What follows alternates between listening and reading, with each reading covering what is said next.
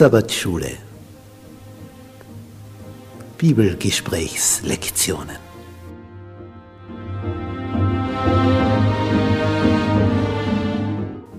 In Christus ruhen. In der Verbindung mit Jesus tiefe Geborgenheit finden.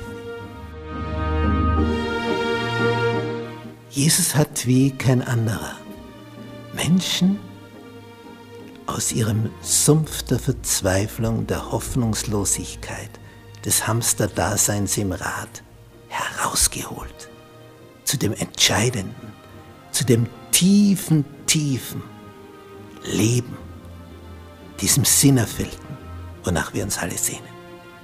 Diese Szenen, die wollen wir tiefer betrachten, damit wir zu dem finden, wonach wir uns sehnen.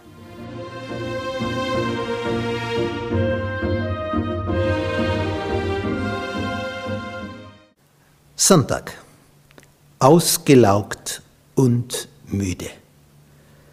So sind die Menschen unterwegs. Und ich meine jetzt nicht einen Fußballspieler, der jetzt eineinhalb Stunden gerannt ist oder in der Verlängerung vielleicht noch einmal eine halbe Stunde.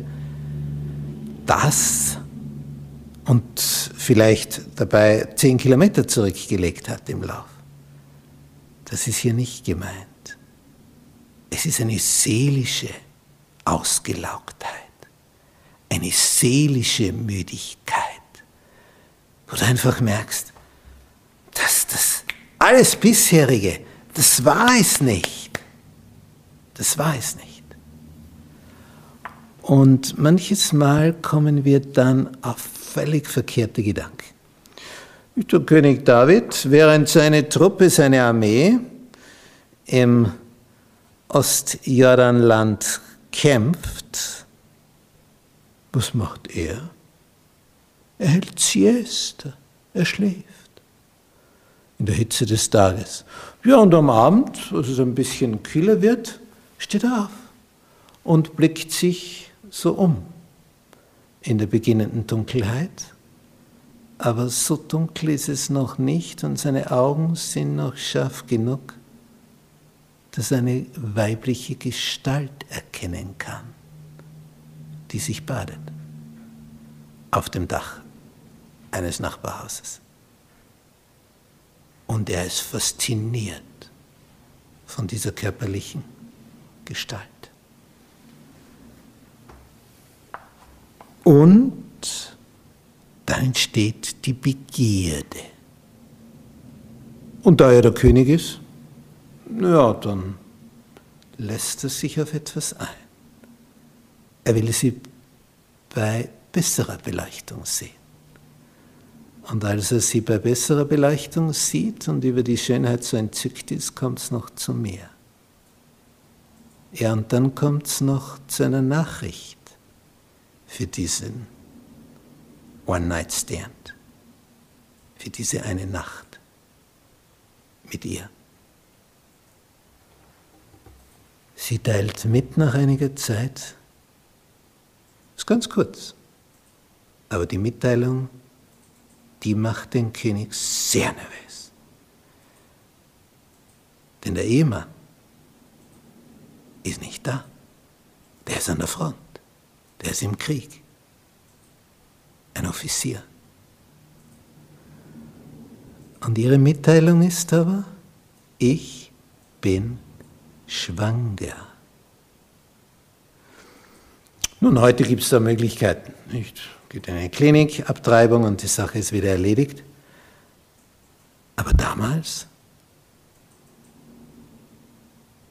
Ehebruch, eine Katastrophe. Da steht die Todesstrafe drauf, auch für den König. Also er muss den Mann herbringen. Und der bekommt Urlaub von der Truppe, Und der König empfängt ihn mit allen Ehren, isst und trinkt mit ihm und dann kann er die Nacht bei seiner Frau verbringen. Und dann kommt die Schocknachricht an den König. Der schläft außerhalb seiner Wohnung auf der Treppe. Weil er sagt, meine Truppe, meine Soldaten sind jetzt im Krieg und da sollte ich bei meiner Frau liegen, kommt nicht in Frage. Der Plan funktioniert nicht. Und jetzt wird der König noch nervöser. Es war eine, eine kurze Zeit, wo die Selbstbeherrschung verloren hat. Und jetzt kommt eine lange, lange Zeit, wo die Folgen auszubaden hat.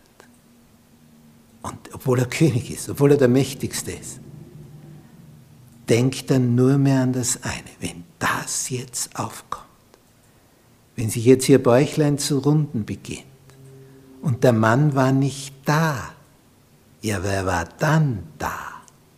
Dann kommt's auf. Und was dann? Und dann kommt es zu dieser Handlung, wo halt dann einer in die Schlacht fällt. Aber dem Herrn missfiel das Ganze, steht in der Bibel.